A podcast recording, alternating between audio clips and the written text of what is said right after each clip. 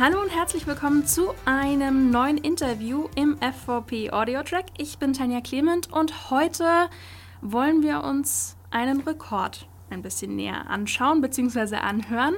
Bei mir zu Gast ist Mario Feller. Er ist Kommandant bei der Feuerwehr Eislingen und ähm, ja, alles weitere erzählt er uns am besten selbst. Hallo Mario, schön, dass du da bist.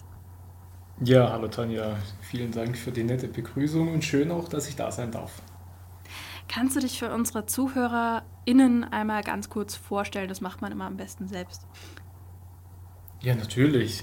Kann ich gerne tun. Wie du schon gesagt hast, mein Name ist Mario Feller. Ich bin 37 Jahre jung, verheiratet, eine Tochter, Feuerwehrmann und derzeit in der Position des Kommandanten der Freiwilligen Feuerwehr Eislingen-Vils im Hauptamt eingesetzt. Wie bist du denn da hingekommen nach Eislingen als Kommandant? Spaßeshalber sage ich immer mit dem Auto. Tatsächlich äh, war die Reise ein wenig länger. Ich habe ganz ursprünglich mal eine Kaufmann zum großen Außenhandel genossen, war dann da einige Jahre im Einkauf als auch im Vertrieb tätig. Und dann hat sich mein Hobby durchgesetzt und ich habe die Chance ergriffen, meinen lang gehegten Berufswunsch tatsächlich Feuerwehrmann zu werden, in die Tat umgesetzt. Mit Sicherheit war auch ein bisschen Glück dabei und auch ein, eine gute Tagesform. Und dann war ich bei den Feuerwehren in Böblingen und bei der Berufsfeuerwehr in Hamburg beschäftigt. Ehe es mich jetzt vor vier Monaten ähm, als Führungskraft, als Leiter der Feuerwehr Eislingen wieder zurück in das Schwabenland verschlagen hat, was meine ursprüngliche Heimat ist. Und hier bin ich jetzt froh und glücklich, den nächsten Karriereschritt gemacht zu haben. Leite ja eine 120 Mann starke Feuerwehr und ähm, bin froh, ja, eine Reise ähm, vielleicht auch hier langsam zum Ende gebracht zu werden, sesshaft zu werden und freue mich auf die kommende Zeit und viele Einsätze, Übungen und Veranstaltungen, die ich dann mit meinen Kameraden und Kollegen hier noch bestreiten darf. In unserer aktuellen FVP-Ausgabe geht es um Rekorde. Und du hast 2022 einen neuen Rekord aufgestellt. Du bist 42 Stunden in voller Feuerwehrmontur auf einem Laufband gelaufen für den längsten ununterbrochenen Spendenlauf, richtig? Wie kam es denn dazu? Und das ist korrekt. Wolltest du unbedingt den vorherigen Rekordhalter überbieten oder wie kommt man dazu? Also da muss man tatsächlich noch mal eine Spur weiter ausholen. Ich habe im Jahr 2020 war das, habe ich einen Marsch bestritten von Hamburg nach Sömmerda. Das liegt in Thüringen. 374 Kilometer innerhalb von sechs Tagen. Eigentlich war es fünfeinhalb, aber ich bin Schwabe, ich darf großzügig aufrunden. Und ähm, das war damals für einen karitativen Zweck. Corona war in äh, vollem Gange und ich habe ein, ich, ich mache mich stark für ein Kinderhospiz allgemein, ähm, national und äh, während der Corona-Zeit äh, habe ich gemerkt, dass die Spendenbereitschaft äh, vollumfänglich, aber auch natürlich speziell bei den Kinderhospizen nachgelassen hat. Und ich wollte mit einer Aktion viel Aufmerksamkeit und Spendengelder generieren. Und da ja gesellschaftliche Veranstaltungen komplett abgesagt waren, habe ich mir gesagt, Mensch, ich äh, mache eine Aktion alleine und laufe von Hamburg nach Thüringen in das thüringische Sömmerda Dort ist ein Kooperationsverein von mir stationiert und ähm, ja, es war ein abenteuerlicher Ritt. Leider haben wir damals verpasst, eine Rekordanmeldung vorzunehmen. Das war mir auch damals gar nicht wichtig. Wir haben eine gigantische Spendensumme von 25.000 Euro generiert, die zu 100 Prozent der Kinderhospiz- und Familienstiftung, kurz DKFS, zugute gekommen sind. Und ja, so eine Geschichte eine Woche lang unterwegs. Da hat man natürlich äh, viele Gedanken und ich habe mich dann erstmal erholt und im Jahr 2022 ähm, habe ich dann einen neuen Anlauf genommen und habe mir überlegt, was kann man denn tun, den Effekt ähm, aufmerksam machen für Kinderhospiz, aber auch Spendengelder zu generieren, zu wiederholen. Und dann habe ich entdeckt, dass mein Feuerwehrkollege Lars Kegler aus Ludwigshafen einen Rekord aufgestellt hat, einen Weltrekord im längsten Non-Stop-Marsch in Feuerwehruniform, durchgeführt auf einem Laufband. Und dann habe ich mir ganz lax dabei gedacht, vielleicht schaffe ich das ja auch. Und dann habe ich mich da drauf gestellt und bin losgelaufen und wie man sieht, hat es äh, tatsächlich gut funktioniert, ja. Das heißt, richtig darauf vorbereitet hast du dich nicht oder schon? Also ich meine, hast du auch einiges an Gewicht dann dabei in der, in der Ausrüstung und 42 Stunden sind auch einfach nicht kurz. Das ist richtig. Ich habe mich ähm, auf den Marsch damals von Hamburg nach Sömmerda gar nicht vorbereitet. Ich habe einen Rucksack gepackt, ein paar Sachen äh, eingekauft, die man eben so benötigt. Ähm, und dann bin ich losgelaufen. Habe natürlich Unterstützung bekommen und auf den Marsch ähm, auf dem Laufband in Hamburg 42 Stunden der war begleitet von enormer Medienpräsenz. Ich war damals noch ja, in Diensten der Berufsfeuerwehr Hamburg. Die haben das mit aufgegriffen, haben eine enorme Reichweite, haben mir extrem geholfen, auch bei der Durchführung. Der Veranstaltungsort war auf dem Vorplatz der Europapassage, eines der größten Kaufhäuser in Hamburg. Jeden Tag nahezu 100.000 Ein- und Auspendler in direkter Nähe der Alster. Also jeder, der schon mal in Hamburg war, weiß, von welchem Platz ich spreche. Der Place to be quasi mit Fernsehen überregional, regional und äh, vielen Menschen. Also selbst der, der Innensenator war da. Und natürlich wollte ich diese Challenge dann auch bestehen. Ich habe gesagt, also wenn ich antrete, will einen Rekord brechen, dann soll es auch funktionieren. Es wäre aber auch nicht schlimm gewesen, wenn es nicht geklappt hätte. Und ich habe nicht darauf trainiert, das habe ich bei meinem ersten Marsch auch nicht. Ich glaube, darauf kann man sich auch schlecht vorbereiten. Und ich muss aber auch dazu sagen, als Feuerwehrmann äh, hat man auch wenig Zeit und ähm, es, liegt, es ist auch gar nicht mein Naturell. Ich bin also gar nicht der Wandertyp, der ich habe da Spaß und Freude daran, einfach sieben, acht Stunden irgendwo durch die Gegend zu wandern.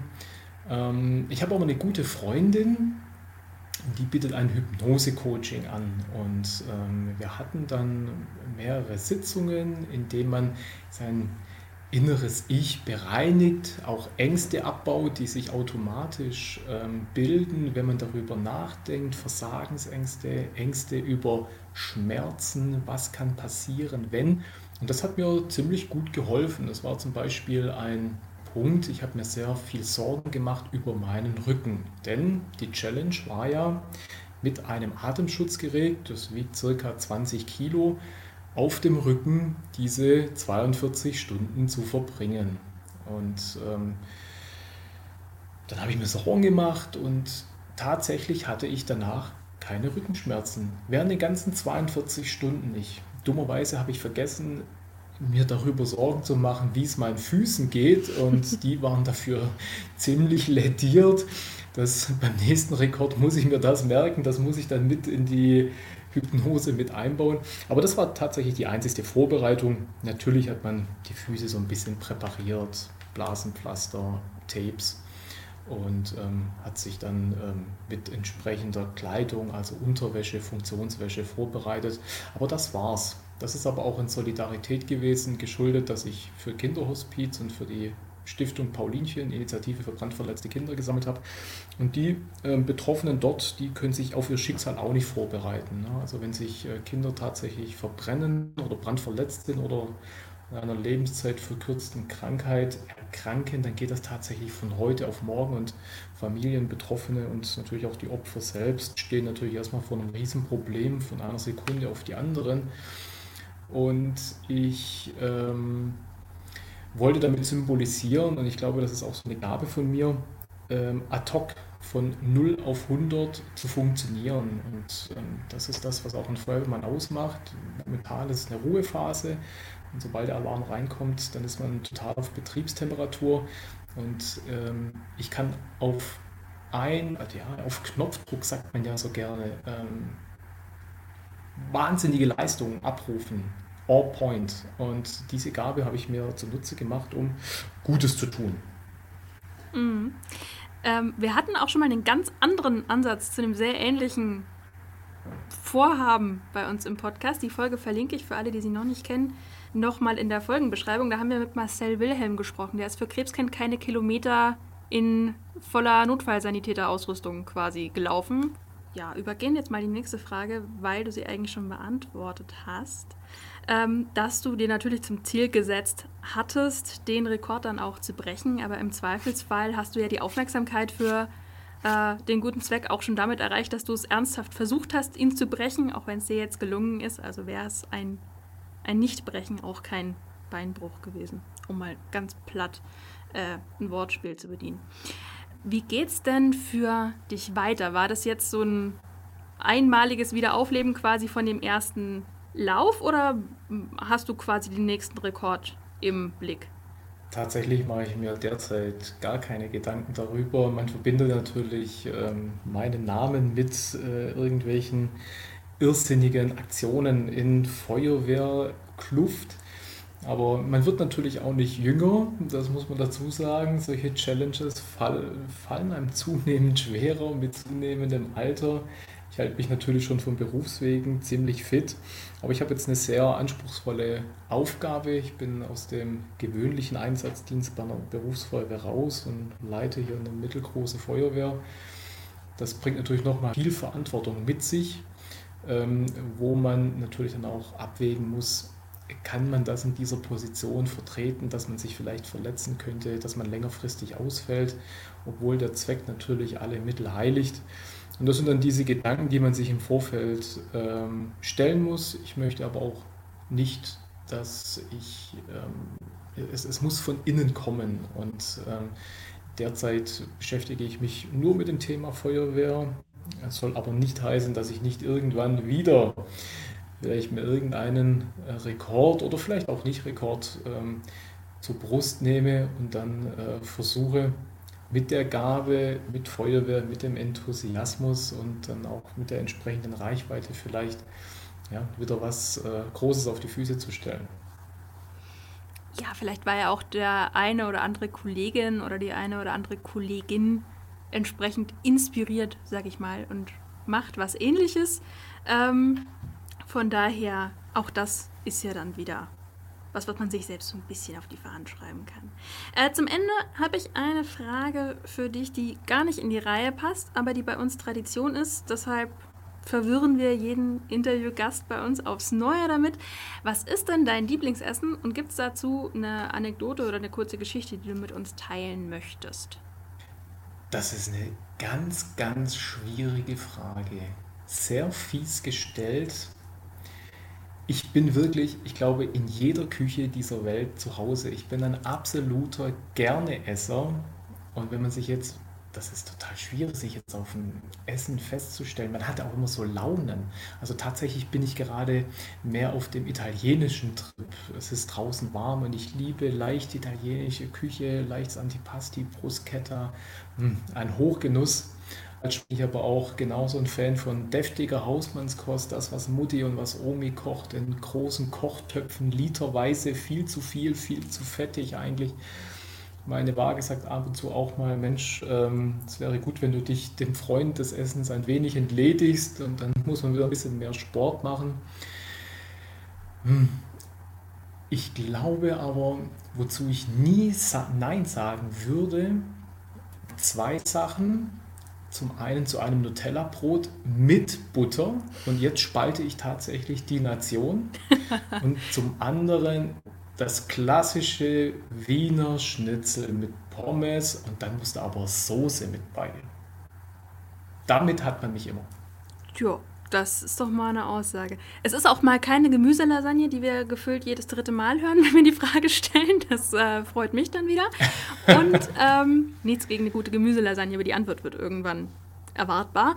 Ähm, ja, im Zweifelsfall kann man es vielleicht so halten, wie ich glaube in unserer allerersten Podcast-Folge. Da hieß es, ich mag eigentlich alles gute Essen, aber am allerliebsten ist es mir, wenn es für mich gekocht wird. Und wenn es mit Käse überbacken ist. Ja, das das äh, ist nochmal eine besondere Zugabe dazu, genau. Dann, auch wenn es sehr schön war, mich mit dir zu unterhalten, würde ich sagen, bevor bei dir ähm, der nächste Einsatz irgendwann um die Ecke kommt, verabschiede ich mich für heute von dir. Danke, dass du da warst. Ja, vielen Dank, liebe Tanja. Und danke ähm, auch euch, liebe Zuhörerinnen und Zuhörer, die ihr so lange dabei geblieben seid. Und wie immer haben wir natürlich noch viele weitere interessante Rekorde für euch auf f4p.online. Und ansonsten hören wir uns wieder zur nächsten Folge. Bis dann.